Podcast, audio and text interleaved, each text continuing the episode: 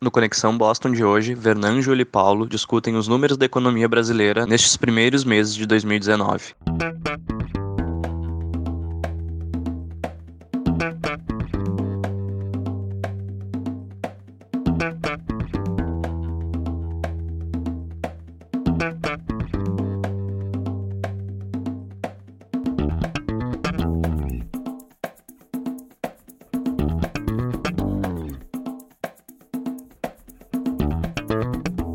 Este é o Tapa da Mão Invisível, podcast destinado àqueles que querem ouvir ideias que abalam sociedades e que não são ditas na mídia tradicional. Bem-vindo, Paulo Fux. Grande Júlio, tudo certo? Tudo certo, cara, tudo beleza? E como é que tá esse Estados Unidos? Bem-vindo, amigo Vernan Wolf. Tudo bem, Júlio? Tudo bem, Paulo? Mais uma vez, com muita alegria, estamos aí participando do Tapa da Mão Invisível para falar sobre economia aqui diretamente da região de Boston. Bastante coisa acontecendo nos Estados Unidos e no Brasil, a guerra comercial com a China e também agora, né, primeiro trimestre praticamente sendo concluído aí no Brasil no governo Bolsonaro. Mas mais uma vez muito feliz de estar com os colegas aqui conversando aqui dos Estados Unidos. Muito obrigado, muito obrigado. Vamos aumentar o ritmo de crescimento do país, aumentar a produtividade, a acumulação de capital, gerar empregos. É um novo Brasil se nós conseguirmos fazer as reformas que precisamos. É, hoje vamos ficar mais focado no Brasil, né? Mas é, é, não tem como não ter reflexos um pequeno passo aí nos Estados Unidos dá um, um, tremor gigantesco aqui no Brasil. Então, coisas que acontecem aí refletem aqui, mas o nosso foco é saber o que está acontecendo aqui com esses, prim esses, primeiros meses de mandato do Bolsonaro e sobre essa bomba que existe no governo brasileiro que vai explodir em algum momento. Né? Isso eu acho que é meio que contexto, né? A gente sabe que tem uma bomba que vai explodir. Se vai ser resolvido ou não é outros 500. Mas existe esse, esse cenário aí. E daí, essa bomba que tá para explodir, basicamente é um governo que gasta mais do que arrecada. Não há possibilidade, aparentemente, de aumento de impostos, né? Para ele poder ser superavitário. Então ele vai ter que cortar a carne, né? Mas vamos explicar, Fux. Eu acho que tu tem uma maior, uma maior possibilidade de explicar para nós aí. O que, que tu acha? Qual é a tua visão sobre como é que a gente chegou até aqui, como é que o Brasil tá com essa bomba, como é que tem essa bomba que parece que vai explodir a qualquer momento. Primeiramente, como foi naquele episódio que a gente fez a revisão da Laura Carvalho, foi a decisão do governo lulopetista aí de transformar o crescimento brasileiro, né, impulsionar o crescimento brasileiro através da expansão de crédito e de gastos fiscais, através basicamente de acreditar que o governo é o indutor do crescimento econômico e não um ente que atrapalha. E foi a partir disso que o governo brasileiro começou. Não só não fez né, as reformas necessárias, o Lula fez uma mini reforma da Previdência em 2003, com alguns aspectos importantes, mas ele não resolveu o problema. Né, e para quem não ouviu os nossos episódios de Previdência, recomendamos. Mas lembrando só rapidamente que a Previdência é um esquema pirâmide que depende de maior número de entrantes na base, ou seja, jovens contribuindo para bancar os velhos que estão saindo. Né?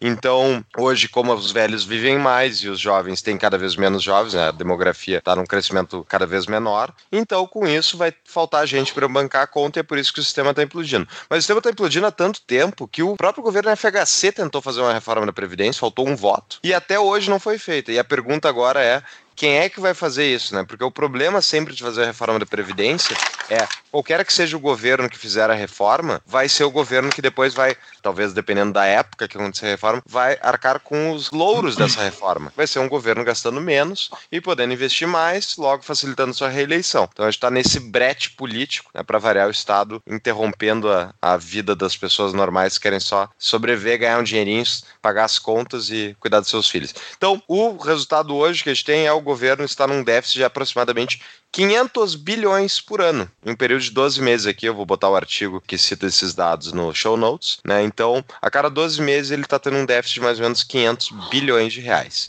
né? Então, é muito dinheiro. É reais ainda, não é em dólares, né? Pode ficar bem pior e se não passar a reforma, vai ficar pior. Quero ajudar o Paulo aí nessa análise e de Pera, fato... Acho que eu preciso de ajuda, meu. Não, vai lá, Não, vou. Corroborar, corroborar. Tu, é, como, como um, um grande economista, né, professor, inclusive, não, certo que é isso. agregar, vai lá. É, não, com certeza, corroborar essa. É, o diagnóstico da economia brasileira, realmente, eu acho que não é difícil de detectar, o que eu não, não consigo entender como que né, os governos anteriores à social-democracia e o governo socialista do PT, eles deixaram chegar nesse descalabro. O diagnóstico é simples. E, infelizmente, é, no Brasil a gente não vê na condução da economia um protagonismo, e eu acho que essa palavra é interessante, da iniciativa privada. Nós tivemos na história do Brasil o chamado, nem o Júlio comentou anteriormente na nossa conversa privada aqui, o voo da galinha, que sempre acontece porque o Brasil, né, acredita que o indutor do desenvolvimento e o gerador de crescimento econômico é o Estado ou é o governo. Mas eu acho que o importante que o Brasil tem que tentar fazer é mudar a direção da, da, trajetória né, da economia. Uma coisa interessante que eu busquei alguns dados aqui da carta de conjuntura do Instituto de Pesquisa Econômica Aplicada é para vocês terem uma ideia, desde o primeiro trimestre de 2017, o crescimento médio do Brasil foi só 0,4% do PIB. Isso, claro, comparado ao trimestre imediatamente anterior. E essa própria carta, nesse primeiro trimestre de 2019, reconhece alguns fatores pelos quais o crescimento econômico não tem sido tão forte. E eu quero fazer o link com o que o Paulo comentou. O governo Bolsonaro está contendo, ele está tentando uh, conter a política fiscal e a política monetária no Brasil, tentando fazer uma política fiscal um pouco mais apertada, uma política monetária talvez um pouco mais apertada. Eu sei que o Júlio vai trazer dados aqui, mas vendo essa carta de conjuntura do IPEA, eles estão tentando né, desacelerar um pouco pouco o crescimento do gasto ou tentar reduzir a trajetória disso aí. Mas, de fato, realmente, né, se você olhar dos anos anteriores, nós temos aí a grande expansão do gasto público, do déficit e tudo mais. Então, acho que o grande desafio para o governo nesse início vai ser reduzir é difícil, né? Mas pelo menos tentar mudar a direção disso daí. Eu estou em desvantagem aqui dentro, que eu sou um administrador contra dois economistas, né? Vocês entendem essa visão macro, essa visão do todo. Eu só vejo o micro aqui, eu eu só tô preocupado com o meu dia a dia. Então me expliquem. Tu já é então melhor economista do que boa parte dos economistas, sabe por quê? O que se ensina na faculdade de economia são um monte de coisas que não tem nada a ver com a realidade. São modelos experimentais malucos que, é, enfim, mais valia, ou keynesianismo, que, que essas bobagens todas, tá? Que acabam gerando péssimos economistas. Então, falo que como economista, eu tenho lugar de fala, né? Pra xingar todos os outros. Eu não posso xingar vocês. Eu não ah. posso porque eu não sou. Mas eu, eu não tenho esse lugar de fala. Mas eu queria fazer um questionamento, porque na minha faculdade de administração eu tive algumas cadeiras de economia. E o Wolf me apresentou um dado agora que vai contra o que eu aprendi lá nas cadeiras de economia que eu tive. Porque o Wolf falou que o Bolsonaro está contendo gastos. Então, conter gastos do governo, tu não está diminuindo o PIB, Wolf? Será que o é. Bolsonaro não está dando um próprio tiro no pé? Porque, assim, dentro da academia, pelo menos as cadeiras de economia, isso era, isso era, isso era direto, isso era uma correlação direta. Será que o Bolsonaro não está jogando contra o povo? Ele não está. Porque conter gastos do governo vai diminuir o PIB e o PIB não aumenta com os gastos do governo? Explique para mim isso, vocês dois que são bonzão economistas. Muito boa a tua colocação, Júlia. Excelente comentário do Paulo anteriormente. Infelizmente, na faculdade de economia que eu fiz, nos departamentos de economia, tem uma visão, e foi toda desde a criação da macroeconomia no passado. Eu tenho uma visão bem simples, né? Que a macroeconomia criada pelo Keynes, Keynes, o John Maynard Keynes, lá, o, o economista inglês, a macroeconomia como disciplina foi criada para justificar gasto do governo e a intervenção do governo na economia. Depois, mais adiante, a macroeconomia teve uma mistura com a micro para tentar transformá-la um pouco mais moderna, mas uh,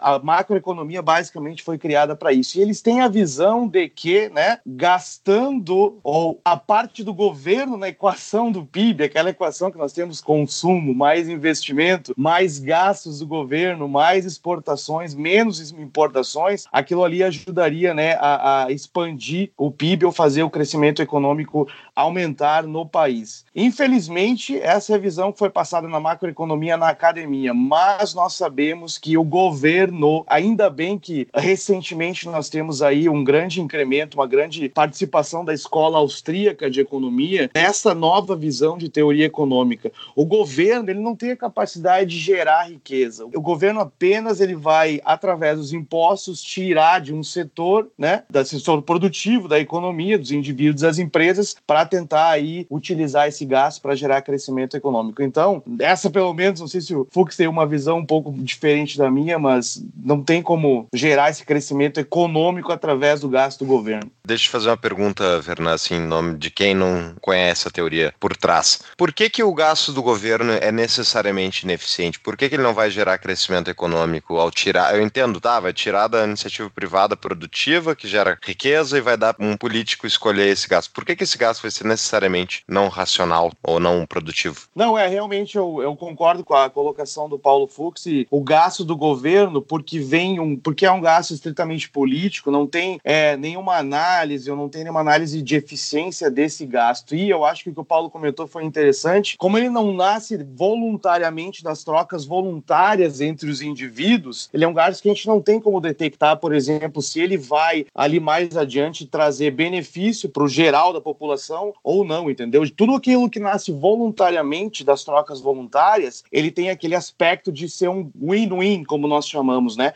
Que ambas as partes eles saem vencendo. Como é algo coercitivo de cima para baixo, realmente aí tem alguma parte da, da, que pode sair perdendo.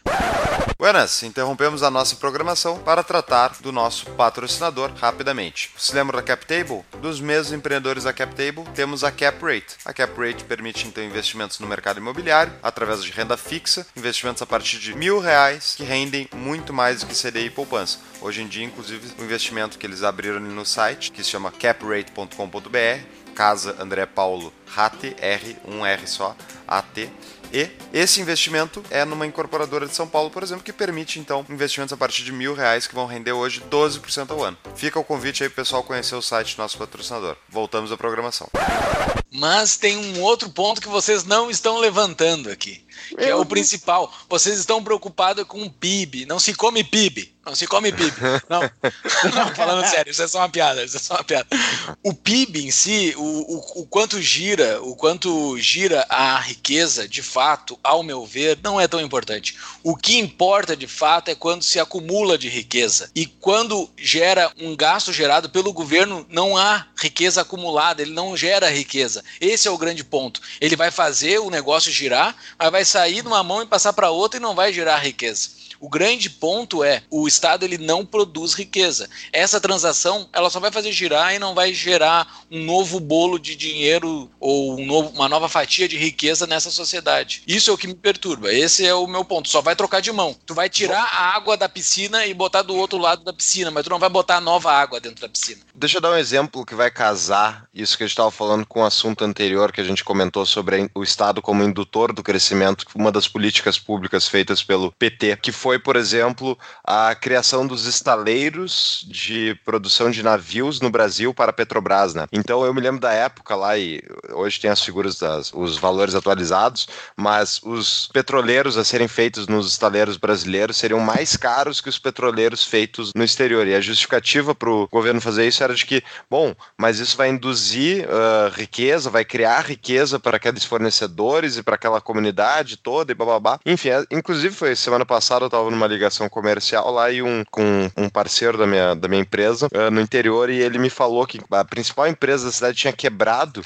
e depois ela era fornecedora para esse estaleiro artificialmente criado pelo governo e quando o estaleiro perdeu, acabou o dinheiro para ficar bancando essa brincadeira, acabou também essa empresa, que era uma empresa sólida e tal. E isso aconteceu de forma geral em todos os locais onde, onde havia esse investimento pesado por parte do Estado, através da sua estatal Petrobras. Criou-se em PIB, criou teoricamente, produção, só que no longo prazo estourou aquilo, porque ele dependia, ele não era uma coisa que efetivamente fazia sentido em termos de lucro, porque se fosse o caso, o mercado já estaria produzindo. Não, Sim. ele foi uma coisa forçadamente feita e quando acabou o dinheiro para bancar essa opção forçada, acabou a brincadeira. E daí todas aquelas pessoas que se movimentaram para fazer uma operação para ganhar dinheiro com aquilo, hoje estão a ver literalmente navios. Né? Então, essas pessoas perderam tudo em vários sentidos. Né? Perderam oportunidades, capital, montando negócios que hoje não estão dando dinheiro. Então, foi o que houve não foi uma, um crescimento da produtividade ou da produção. Afinal, houve o contrário, uma redução, porque se tirou o dinheiro forçadamente da população através dos impostos e financiou um projeto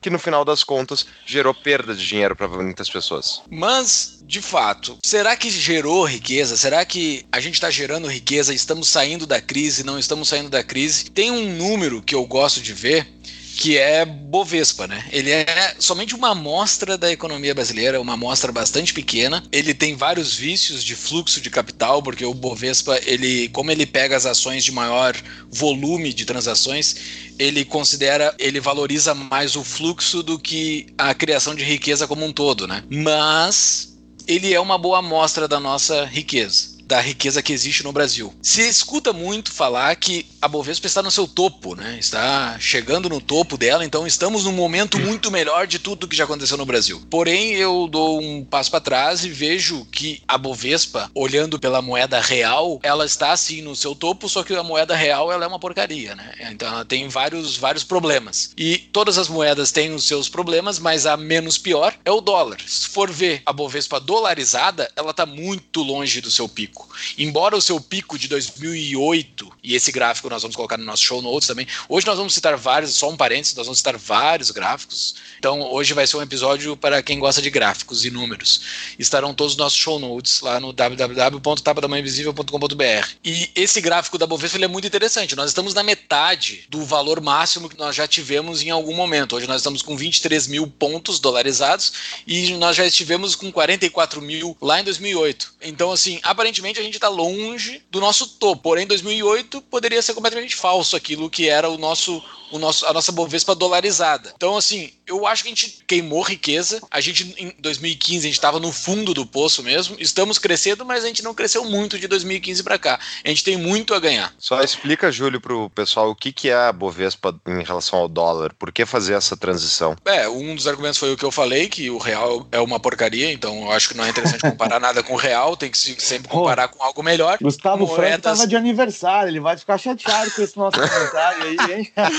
Cara, eu vou Não. utilizar um termo que eu já utilizei em outros episódios. O 2, ele é o dobro do 1, um, mas ele é muito longe do 10. Então, assim, é o real, ele é muito melhor que o Cruzeiro, Cruzado e todas essas bostas que já teve. Mas ele ainda tá muito longe do dólar. Muito longe de uma moeda forte, entendeu? Então. É.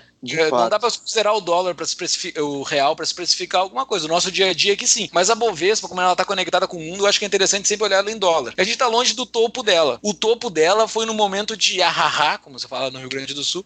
Tava no momento de euforia ali, a coisa tava toda muito, muito boa. Então talvez aquele auge da bolsa também ele era fake. Mas a gente tem que olhar para ela que a gente não está num momento bom e a gente está num momentinho de recuperação. Tem outros números que eu ainda quero citar ao longo do episódio que nos dizem a gente está num momentinho de recuperação, mas a gente está longe ainda deles. Não, com certeza. A questão do real, aí o meu comentário, óbvio que foi uma piada. O real eu considero 1994 como uma refundação né, civilizatória da economia brasileira quando acabou aquela bagunça institucional monetária que era com a superinflação e tudo mais. Então o real com certeza é uma coisa interessante, apesar de, como o Júlio falou, e comparado com outras moedas e colocando na comparação principalmente atual com o dólar, não está muito bem. Mas eu, eu quero só reforçar reforçar o que o Júlio falou com relação à Bovespa, que tem aí nesse né, momento de recuperação, eu acho que tem tudo a ver com as expectativas, tá, gente? Eu sou um fã aí na economia das expectativas, principalmente as expectativas racionais, que é uma parte da teoria econômica onde os agentes eles precificam hoje aquilo que eles esperam que vai acontecer no amanhã.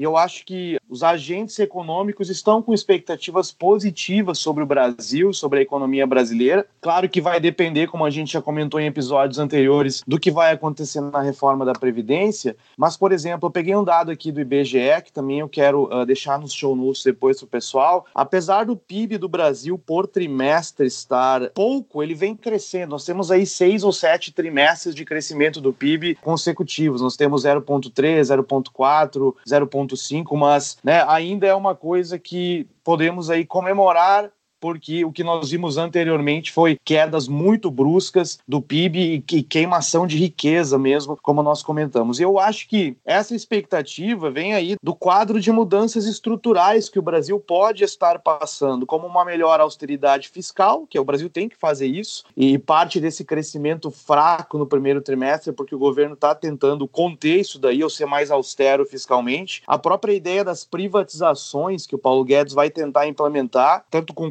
concessões, privatizações ou parceria público-privadas e né, uma expectativa de abertura comercial possível. A própria nova realinhamento do Brasil com Estados Unidos, até uh, na questão internacional, pode estar ajudando as expectativas a serem positivas, como reflexo aí dessa da Bovespa que o Júlio comentou. Mas tem outros dados micro e eu, como um administrador, vejo só o meu umbiguinho, estou preocupado comigo e não com o macro. tem outros dados, principalmente daquele relatório que tu citou do IPEA, que ele é bem completo, ele tem bastante coisa ali. Tem um dado que é muito interessante que eu gosto de ver do nosso dia a dia, que é e influencia bastante a taxa de juros e, e é o que acontece como um todo no Brasil e dentro de uma sociedade, que é o grau de confiança de, de tu fazer negócio, né? Porque tem esses dados que medem ah, qual é o grau de confiança do empresário, do consumidor, que é um questionário cheio de questões questões uh, subjetivas ali, não são bem objetivo o que está acontecendo, mas tem um dado que para mim é o principal da confiança, que é a inadimplência, que é um contrato que foi feito e a pessoa não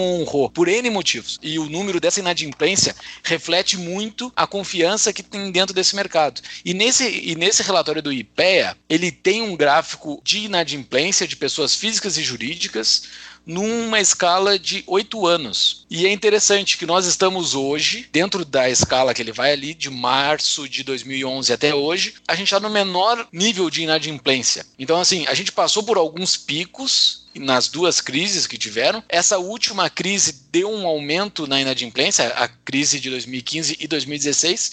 Então, assim, aparentemente essa inadimplência está se corrigindo. Então, os ativos, principalmente os ativos de crédito, eles estão se limpando. Estão saindo essas pessoas devedoras, estão saindo da frente.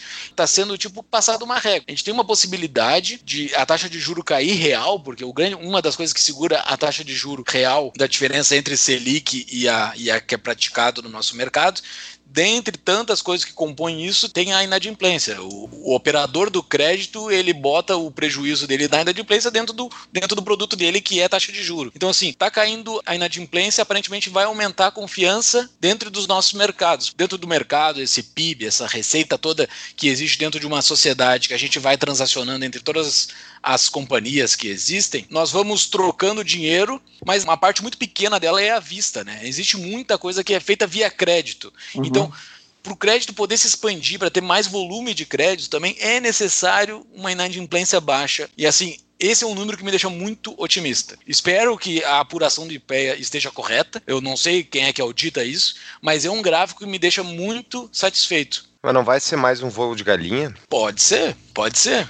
Porque Pode historicamente ser. é isso que acontece no Brasil, né? O Brasil consegue organizar minimamente as suas contas no curto prazo, né? não faz reformas estruturais, que nem tu falou, acaba se limpando a inadimplência, porque as pessoas não conseguem mais pagar, então perdem acesso ao crédito. Os bancos, enfim, quem levou calote acaba processando aquilo, os que sobrevivem, né, e chega-se a uma nova fase agora onde o crédito então está mais baixo, né, a tomada de crédito, a inadimplência está baixa e o governo vai lá e põe mais um, um programa de subsidiado de tipo linha branca para geladeiras e cozinha e tal que o governo Dilma fez, por exemplo, para aumentar a venda desse maquinário. Isso gera um crescimento econômico no curto médio prazo e no longo prazo está todo mundo endividado de novo, o ciclo se acaba e entra-se uma nova recessão, né? O Brasil não consegue crescer de forma estável descartável. É, eu acho que o grande desafio aí, pegando esse, esse link aí que o Fux falou sobre voo da galinha ou não, eu acho que o grande desafio para a equipe econômica do governo Bolsonaro que é uma equipe né, boa, sensacional, bom, nomes muito bons, é justamente como eles vão fazer para uh, ah, colocar o Brasil na rota do crescimento novamente e a rota do crescimento vindo pelo lado que de fato gera riqueza, que é o lado da oferta. O que, que eles vão fazer para aumentar o investimento produtivo no Brasil, para a economia real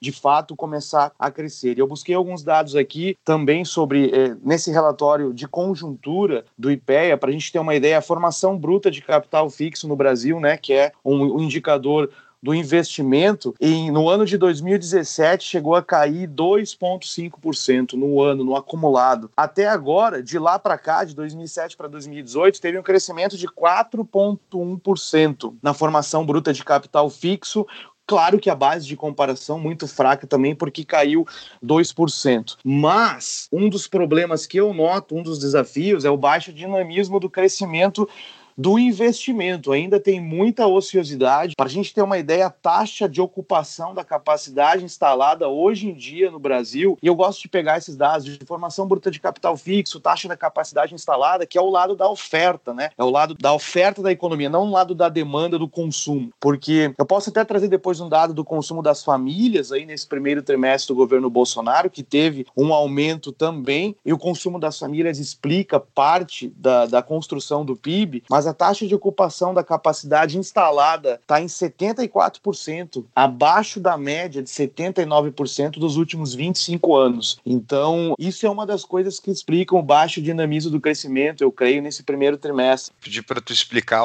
para quem não conhece, o que é a formação bruta do capital fixo. Formação bruta de capital fixo nada mais é do que o, o setor de bens de capital, né? Por exemplo, o setor produtivo da economia lá, as empresas, quando eles têm os seus projetos de investimento que eles fazem no médio e longo prazo, eles têm que, para produzir, comprar mais bens de capital, os chamados bens de capital, que é maquinário e etc. Aí você tem no início do ano um determinado nível de bens de capital que as empresas compraram e investiram, e aí você olha no final do primeiro trimestre, no final daquele período, se o nível dos bens de capital aumentou ou não aumentou. Quando a gente vê esses bens de capitais sendo adquiridos pelas empresas, a gente sabe que as empresas têm projeção de, no médio e longo prazo, produzir mais. E aí aumentando a oferta na economia. Uma explicação, claro, simples aí para o pessoal entender, mas é um bom indicador dos projetos de investimento das empresas, que apesar de ter um crescimento em 2018, de 4,1%, ainda a capacidade instalada na fábrica ou na parte da oferta né, do, do setor produtivo ainda está bem baixa, gente. Perfeito. Para o pessoal que não, não é da área da economia entender, né? Então vamos lá, o empresário está com. Qual é o ponto que ele vai fazer o investimento em maquinário novo, né? Nesse capital? Primeiro, ele tem que ter o capital em mãos, ou ele tem que ter crédito na praça. Né? Então, se o crédito está caindo e a inadimplência está alta, já é mais difícil ele pegar esse, esse investimento. Ou ele realmente ele economizou ao longo, né? A poupança vem antes do investimento, né? Seja poupança de outra pessoa ou dele mesmo, e ele poupou esse dinheiro e guardou para comprar a máquina. Mas quando é que ele vai fazer esse investimento de uma nova máquina para sua fábrica, uma expansão ou troca de uma máquina mais velha, mais ineficiente para uma nova? Quando ele tiver com uma taxa de ociosidade da máquina atual, ou enfim, da operação atual muito baixa. Ele não vai comprar quando, digamos, é, no auge da crise crise lá, 50% de ociosidade na fábrica, ele não vai comprar uma máquina nova e expandir a capacidade de produção dele, porque ele sabe que aquela máquina vai ficar ociosa há muito tempo, né? E dinheiro tem um custo ao longo do tempo, os juros que foram perdidos de investimentos né, rentáveis, então deixa para depois. Esse dado aí que o, o Vernan trouxe é muito interessante, tem uma questão aí que tem que ser considerada, né, Vernan, que dura, mesmo tendo essa taxa positiva, existe um, simplesmente um investimento de informação bruta de capital fixo, né, nesse maquinário, nesse capital que vai se permitir permitir um investimento mais, uh, uma produção maior no longo prazo, que é simplesmente a manutenção do parque industrial e de coisas do tipo que já existem, né? Tu tem que repor a maquinário, Exatamente. tem que repor coisa. Então, muitas vezes tu pode até ter uma taxa positiva, mas não tá nada mais do que atualizando as fábricas, não tá gerando uma nova capacidade produtiva. Vamos aumentar o ritmo de crescimento do país, aumentar a produtividade, a acumulação de capital, gerar empregos. É um novo Brasil se nós conseguirmos fazer as reformas que precisamos. Eu quero buscar alguns dados aqui para a gente comentar e quero fazer uma pergunta para vocês aí, que vocês estão no Brasil, que é perguntar, por exemplo, o que está faltando para o Brasil voltar a crescer. Claro que a gente também tem, né? Eu tenho do meu lado aqui uma opinião, uma resposta. Produto interno bruto no Brasil nos últimos dois anos, em 2018, aliás, cresceu 1,1% em comparação ao ano anterior. Nós temos inflação controlada de 3% ou 3,5%. Nós temos uma taxa Selic, acho que hoje está em 6,5%, relativamente baixa. Claro, né? Relativamente baixa comparando ao que foi anteriormente. E nós temos aí, uh, por exemplo, um batalhão de gente desempregada, né? Que eles ainda estão querendo ou buscando emprego, buscando trabalhar. O que está faltando para o empresariado brasileiro voltar a investir? Só uma dúvida, eu vou te responder essa, essa tua pergunta, só uma dúvida. O dado que tu trouxe de formação de capital bruta, qual é o último ponto dele? É em 2019 ou é em 2018? É 2018, no ano de 2018. Ele cresceu comparado, frente. Comparado 2017. Tá, olha só, eu vou, eu vou cruzar esse teu dado com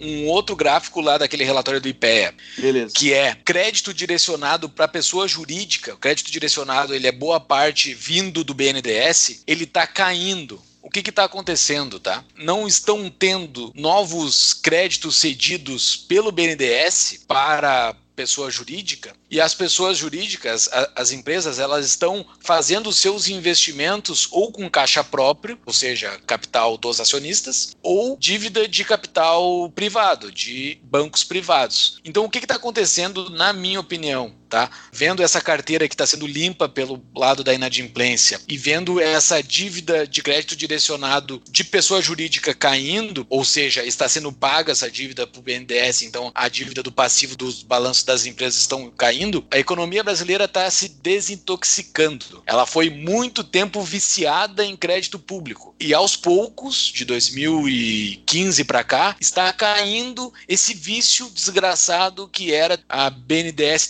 dependência que o Brasil tinha. Então, assim, esse saldo cai todos os anos. Até no parágrafo inicial desse relatório do IPE, eles citam isso, né? Está caindo drasticamente, porque o BNDES não está mais fornecendo capital gratuito, baratíssimo, e as pessoas estão se virando na economia real. As empresas estão pegando empréstimo com bancos, estão pegando aporte de empresas, de sócios, estão conseguindo capital exterior, sei lá de onde que está vindo. Mas eu acho que está se readequando. Então, assim, a gente está se preparando para voar. A gente fez um post esses dias no nosso Instagram que a economia do Brasil é um estilingue que está puxado, está tudo pronto, mas nunca solta aquela pedra, a porcaria daquela pedra, nunca é disparada. Eu acho que está se preparando, acho que está se esticando o estilingue. Em algum momento vai soltar. Eu acho que essa soltura desse estilingue é passando esse, essa incerteza da reforma da Previdência. Só falta isso para chegar um mar de dinheiro no Brasil. Eu achei muito interessante esse comentário seu, Júlio, porque de fato um dos motivos pelos quais a economia ainda não cresceu de fato, porque, por exemplo, em termos de economia e dados, nós sabemos que quando eu tenho uma base de comparação muito fraca ou eu tenho um período recessivo muito forte, os períodos subsequentes eles tendem a ser de grande crescimento econômico, porque, como você falou, você chegou no zero, daí você vai para o um, do um para o dois, ainda né, não está ideal, mas o crescimento relativo e comparado ao anterior ele é forte. E no Brasil a gente não viu isso aí ainda, né, porque o Brasil passou pela maior recessão da sua história praticamente, e o dinamismo da economia ainda não está no seu né, potencial que deveria estar num período pós-crise. E um dos motivos pelos quais isso ainda não aconteceu é justamente que a política de crédito dos bancos públicos ela está um pouco mais apertada e até a política expansionista dos gastos eles não estão gastando tanto como eles deveriam. Que isso foi o que causou a grande quebradeira do Brasil, né, gente? O gasto excessivo por parte do governo e a política de crédito dos bancos públicos aí é desenfreada. Então, muito bem colocado aí, Júlio, essa questão explica também boa parte disso aí. É, e daí a taxa ela tá caindo acompanhando a Selic, né, a taxa de juros. Então, eu acho que tá tendo uma readequação como um todo assim da economia brasileira. É muito número, é muita coisa que acontece, como nós mesmos acreditamos, né? Não tem como um planejador central saber tudo que está acontecendo, porque é muita coisa que acontece dentro da sociedade, muita tecnologia nova entrando na sociedade, muitas possibilidades de negócio que a gente nem imaginava que existia, surgindo Uber e o escambau, as pessoas vendendo marmita na esquina e por aplicativo, por WhatsApp. As coisas estão sendo muito mais rápidas, estão se dinamizando. Eu acho que a gente está se adaptando a esse novo mundo. Uma das coisas que eu queria pontuar aí para a gente falar da economia, que a gente está agora falando, pô, preciso de reforma da Previdência, E se não passar a reforma da Previdência, o empresário não investe, não vai crescer o Brasil, bababá. Bom, na verdade, o primeiro ponto da reforma da Previdência é que ele vai gerar uma poupança para a população que banca esse negócio, né? porque não é o governo que banca isso, quem banca somos nós. Então, ao economizar dinheiro todo mês que a proposta traz, né, para as pessoas no longo prazo, talvez com exceção dos funcionários públicos e companhia que hoje ganham mais do que os outros, né? Ponto sobre a reforma da Previdência é que ele vai economizar recursos para a população e isso vai permitir que a população gaste de seu dinheiro de forma livre voluntária naquilo que são projetos pessoalmente mais úteis para ela, seja poupança, seja investimento, seja consumo, enfim, isso gera um crescimento real produtivo para a economia. Agora, o que eu ia falar é que a gente tem falado de reforma da Previdência, só que já ouvi por aí, ah, mas antes tinha que tirar a Dilma, depois tinha que, tinha que fazer a reforma trabalhista, agora essa reforma da Previdência. Ah, tá de brincadeira, né? Não, não termina nunca. Sim, primeiro ponto, os brasileiros, não brasileiros, coitado, eu culpei o Brasil pelo PT, não, pessoal, o culpado é o PT. O PT não fez nenhuma reforma, nenhuma reforma significativa que fosse um efeito de longuíssimo prazo, né? A única que eles fizeram foi a porcaria da reforma da Previdência fraca que eles fizeram, que não foi uma reforma útil no sentido de transformar o modelo previdenciário brasileiro para, no mínimo, um regime de capitalização. Né? Eu acho que não tinha que ter nem isso, mas enfim. O ponto principal é que eles não fizeram nada que fosse significativo por longo prazo. Foi importante tirar a Dilma, porque com a retirada da Dilma, o Brasil parou de despencar, né? Despencar penhasco abaixo. Você vai olhar os dados, o Brasil começou a melhorar todos os dados, o Brasil está numa crise histórica e começou a melhorar significativamente após a Dilma. Eu tô com dois gráficos que eu vou colocar no show notes. Taxas de crescimento médias reais por década do Brasil, tá? O Brasil cresceu em média 4,2% ao ano na década, por exemplo, de 1901 a 1910. Assim foi até 1940. A partir de 1940 até 1950, o Brasil cresceu por ano mais ou menos 6%. Década de 50, 7,4%. De 60 para 70, 6,2%. Isso ao ano por década, né? 70, 80, milagre brasileiro, né? Entre aspas, 8,6 de crescimento anualizado. E assim vai caindo depois, né? Para a gente pagar a conta daquele milagre que também foi financiado com Estado indutor do crescimento, Exatamente. entre aspas, a gente chegou a crescimento médio de 1,6% ao ano durante a década de 80, a famosa década perdida brasileira, enquanto o mundo estava crescendo, o Brasil estava afundando. 1990 até anos 2000, 2,6% ao ano. 2000 a 2010, 3,7%. 2011 a 2018, pegando a mediana dos crescimentos, deu 0,6%. Se a gente pegar de 2011 a 2020, projetado 0,9%. É o pior desempenho de crescimento econômico da história dos últimos 100 anos do Brasil. Isso pior foi que a década perdida. É. Pior que a década perdida. Então, se É, os é economistas que escreverem os, os livros didáticos alguns anos, tem que botar a pior década perdida, na verdade, não foi dos anos 80, foi agora. Então, É. é, só é para as pessoas entenderem o buraco que a gente estava. Mas voltando ao meu ponto que eu falei tudo isso para falar então da reforma trabalhista. Basicamente, o Brasil, no mês que passou a reforma trabalhista, o Brasil estava com 88,6 milhões de pessoas ocupadas. O pior número dos últimos anos, tá? Eu tô lendo aqui do Twitter do Pedro Fernando Neri, que é um especialista em previdência, contas públicas. Eu vou botar no show notes, ele põe o gráfico aqui de pessoas ocupadas. E hoje a gente está em 91,9 milhões, né? E, inclusive, sofrendo os efeitos da sazonalidade típica de final de ano, no qual se aumenta o número de empregos por causa das vendas no comércio, e depois, o final do período do comércio, do Natal, Ano Novo, as pessoas, os temporários acabam uh, saindo, né? E cai de novo. Isso acontece todo ano. Mas, enfim, agora esperamos que volte a crescer novamente a taxa de emprego, então, no geral. Mas a proposta da reforma trabalhista era que ia ser criado 6 milhões de empregos em 10 anos. E desde janeiro de 2017, a gente está com 3 milhões e 300 mil empregos criados. Bom. Então, não é necessariamente, obviamente, da reforma. A reforma, obviamente, tem um efeito, mas o principal é simplesmente ter tirado o PT do poder. Isso já sinalizou para os empresários que existe possibilidade de investir no Brasil que não vai necessariamente afundar no, no longo prazo. Mas ainda assim não é o necessário. A gente sabe que precisa passar reformas mais estruturais Vamos aumentar o ritmo de crescimento do país, aumentar a produtividade, a acumulação de capital, gerar empregos. É um novo Brasil se nós conseguirmos fazer as reformas que precisamos.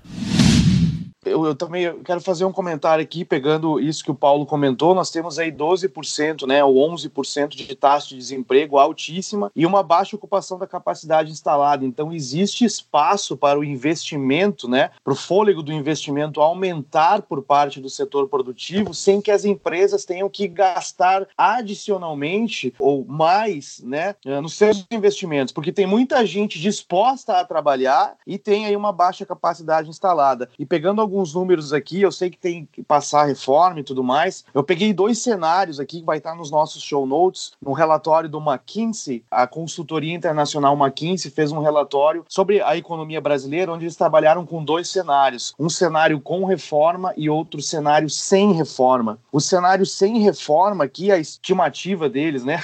Sei que aí envolve muita econometria, muito cálculo, né? Mas a estimativa deles é que de 2020 a 2031, o Brasil vai crescer em média 0,5% do PIB apenas por ano e vai ter um decréscimo na renda per capita brasileira de cerca de 1%, ou seja, isso se não passar a se reforma. não passar a reforma, exatamente. Ou seja, o Brasil está na próxima década fadada a não crescer praticamente nada, estagnação econômica, o que é algo muito preocupante. Agora, se a reforma da previdência conseguir passar o que todos nós esperamos, a projeção do McKinsey é que o PIB do Brasil cresça cada ano cerca de 2%, 2,5% ou 3% nos próximos 10 anos. Então é algo é aí. pessimista, né? é conservadores aí. Eu acho que cresce mais. Mas tu cruzando esse, esses teus dois dados que tu falou, da capacidade instalada que está baixa e o aumento da formação bruta de capital subindo, isso mostra que os empresários estão investindo eles estão só esperando um momento para produzir. Porque assim, a capacidade instalada ele é um racional, né? Entre utilização e a capacidade instalada. Se tu aumenta a capacidade instalada e tu mantém a mesma produção, a capacidade instalada cai. Então, aparentemente, os caras estão investindo só esperando o momento, cara. Espero Exatamente. que eles estejam fazendo investimento na coisa certa, não de produtos ultrapassados, né? Que é o problema dos ciclos econômicos. Mas aparentemente o estilingue está sendo puxado. Está sendo puxado. Quando disparar essa pedra, ela vai longe. Deixa eu fazer uma simplificação completa disso que o Vernan falou, né? Nosso crescimento projetado sem reforma da Previdência. Na verdade, o que o Brasil sofre é, devido ao histórico e no momento que chegou a Constituição de 88, foi desenhado um arranjo institucional de um país rico, isso. um estado de bem-estar social inchado, né, dando mil privilégios sem exigir as devidas contrapartidas, num país que é pobre que não enriqueceu. Ah, o Brasil é rico. Vamos aproveitar e falar dessa falácia comum. O Brasil é rico, tem um monte de recursos naturais. Recurso natural embaixo da terra, sem ser explorado, não é ativo financeiro, não é ativo econômico, ele não está gerando riqueza. Ele é simplesmente uma possibilidade. Isso não é riqueza. Riqueza é estar produzindo, estar investindo, estar poupando efetivamente através de investimentos financeiros, investimentos produtivos em bens de capital, em poupança. Esse tipo de coisa é o que vai permitir crescimento. Então o Brasil tem estado de bem-estar social, fechado, com instituições extrativistas, que nem no episódio do Porque as Nações Fracassam que a gente fez há um tempo atrás, explica. E tudo isso é o cenário que a gente que chegou agora. Mas eu acho que a gente está se preparando para esse momento. Assim, eu acho que está ocorrendo vários movimentos onde a gente está se preparando para um novo Brasil, para um novo momento que está vindo ali na frente. Como, por exemplo, a própria reforma da Previdência tem um número que eu acho que não é citado e não é colocado no cálculo, porque nem tem como calcular. Mas se a, a reforma da Previdência passar e o regime de capitalização começar a crescer com o passar do tempo, vai ter dinheiro disponível para investir em empresas que até então não tinha. Porque o dinheiro da Previdência está indo para um ralo que é Brasília. Tá? Vai começar a surgir esse bolo da capitalização que não existia e vai ser aplicado em empresa para formação bruta de capital para gerar mais riqueza ainda no futuro. Sim. Que eu não sei se a McKinsey ou essa McKinsey ou essas outras empresas estão calculando nesse ganho de formação bruta de capital. E outra coisa, né? Como a taxa de juros está muito baixa, o Brasil está começando a virar um país normal. As pessoas não estão ganhando dinheiro, botando dinheiro na renda fixa, os rentistas.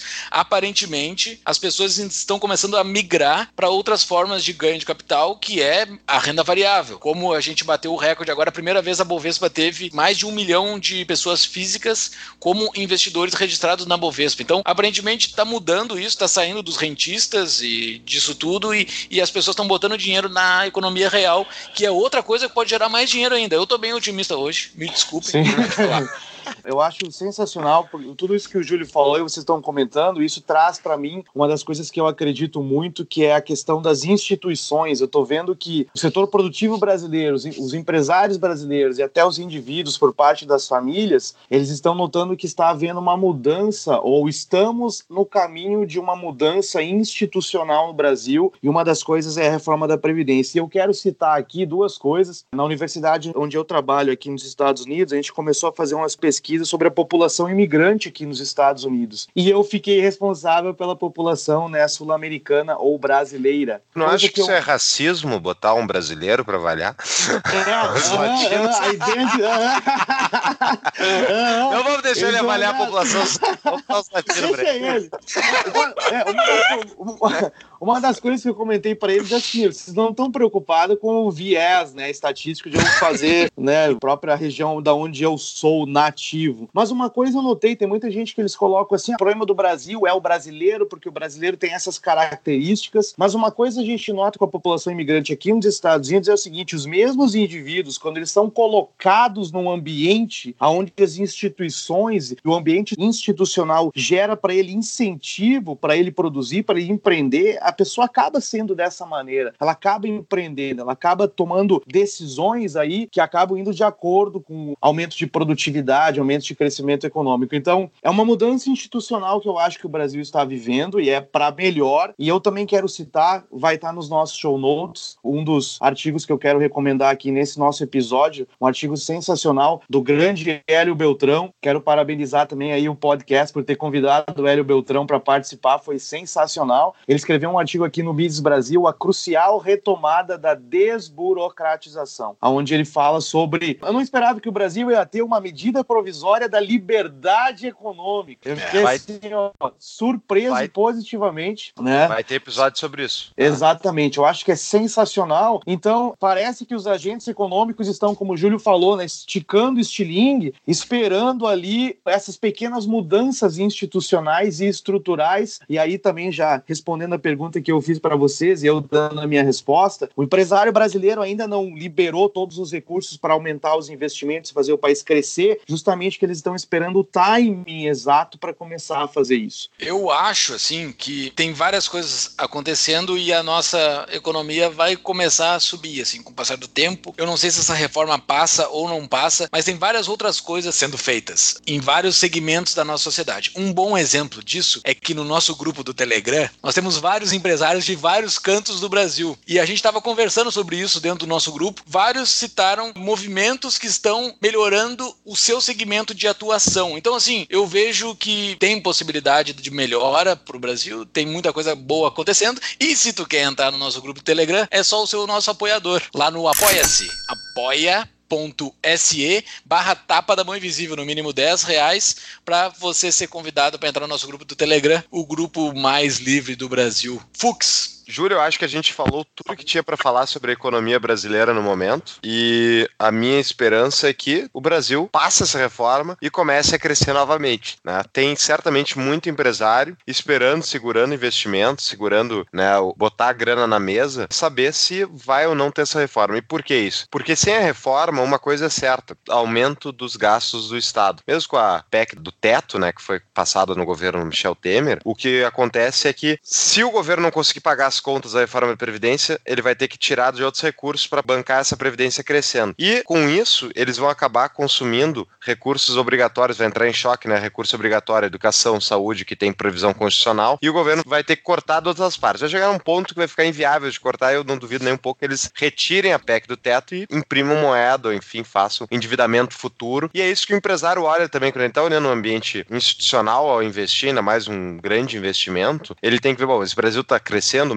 está crescendo, vai ter mais oportunidades. E para isso eu também tenho que enxergar não só a parte do meu mercado, mas tenho que enxergar se o governo não vai daqui a pouco aumentar impostos sobre o meu próprio setor, enfim, sobre o mercado e vai diminuir a minha lucratividade. Então isso tudo é levado em consideração e é por isso que é importante a reforma da Previdência. Então tá, pessoal, acho que a gente conseguiu abordar o nosso tema proposto, a gente conseguiu falar de vários indicadores que estão surgindo e que está colocando o Brasil nesse novo rumo, assim, aparentemente a coisa vai andar. Se essa reforma passar ou não, a gente vai ter que ver, porque isso não faz parte da nossa tomada de decisão. Mas a tomada de decisão do empresário e do indivíduo, que para mim é o que importa, assim, a tomada de decisão do indivíduo, tu tocar a tua própria vida, aparentemente os indicadores do micro, da tomada de decisão diária está indo pro lado certo, assim. As pessoas estão tendo mais confiança de transacionar, as pessoas estão botando dinheiro no setor econômico para ele funcionar. Então, tem muita coisa boa para acontecer para frente. Eu acho que o nosso futuro, o que nos espera é muito bom. Quem está nos ouvindo pela primeira vez, não esqueça de nos seguir nas nossas redes sociais. Vamos indo pro fim, né, pessoal? Nos sigam no Instagram, Facebook e Twitter para saber quando a gente publica os nossos novos episódios, sempre aos finais de semana. Nos sigam também no Spotify, SoundCloud e iTunes, Tapa da Mão Invisível. Em todas as plataformas é sempre Tapa da Mão Invisível. E todos os nossos episódios com show notes estão disponíveis no nosso site www.tapadamãoinvisível.com.br. E inclusive os show notes desse episódio que vão ter vários dados, vários gráficos, vários números. Era isso. Considerações finais, Fernando?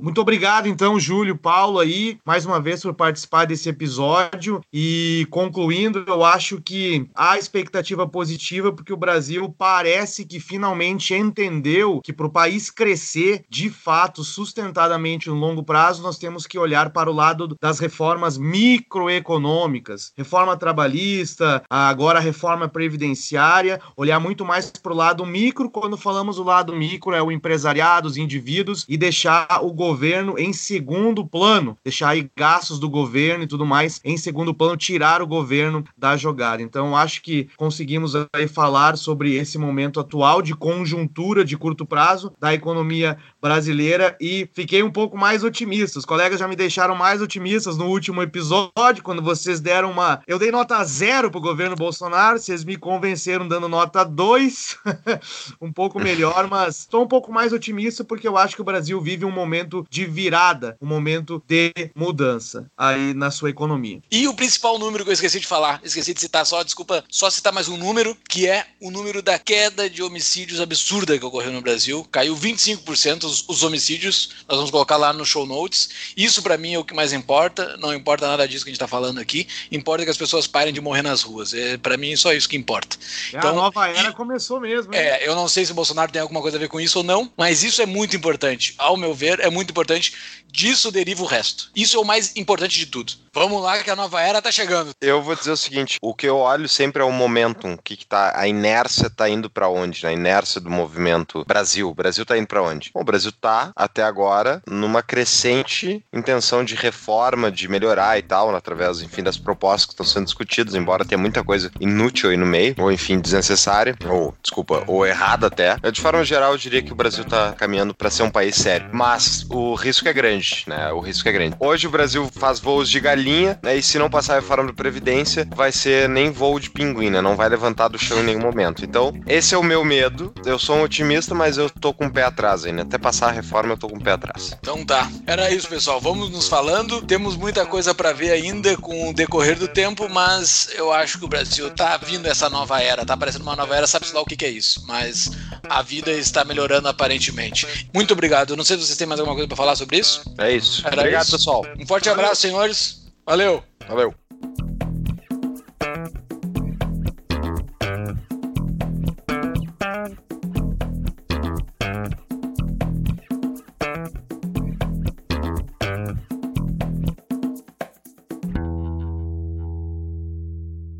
O governo, ele, infelizmente, ele não tem essa capacidade de gerar novas, tec... novas uh, riquezas dentro da economia.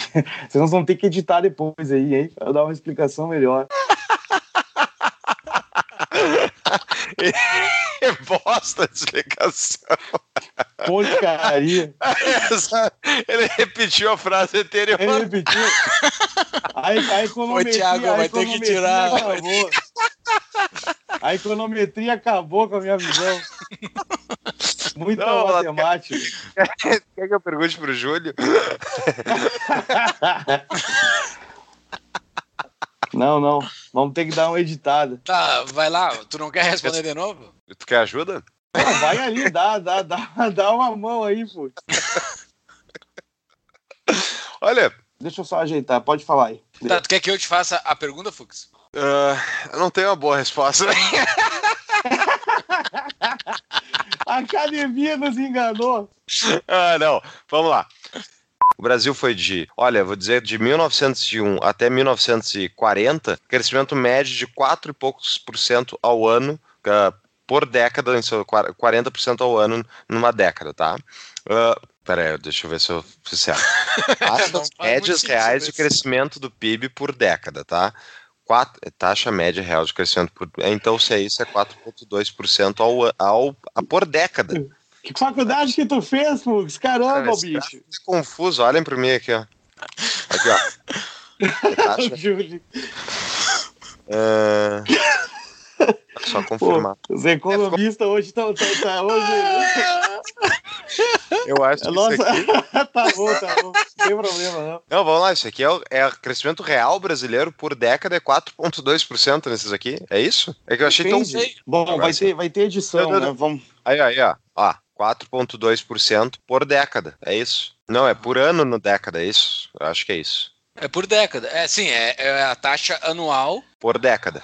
É, por não, década. É por década, 4,2%. Não, não, não. Por ano. É o anualizado. Ah, tá. Não, não, dá pra. Não, esses valores aqui, eles ele é por década ou por ano? É por... Não, é por década anualizado. Taxas Isso. médias reais de crescimento do PIB por década. Taxas médias. Isso. Taxas médias. É, é por, ano, é por ano em cada década. Ah, tá foda hoje. Vamos lá. Nossa. Então, o Brasil cresceu em média uh, por ano, por, por década, pegando então assim, crescimento do ano, né, pegando por década, a gente vai ter 4.2 até 4.5, mais ou menos. O que, que é? Qual é a dúvida, pô? Bota no mudo, pô!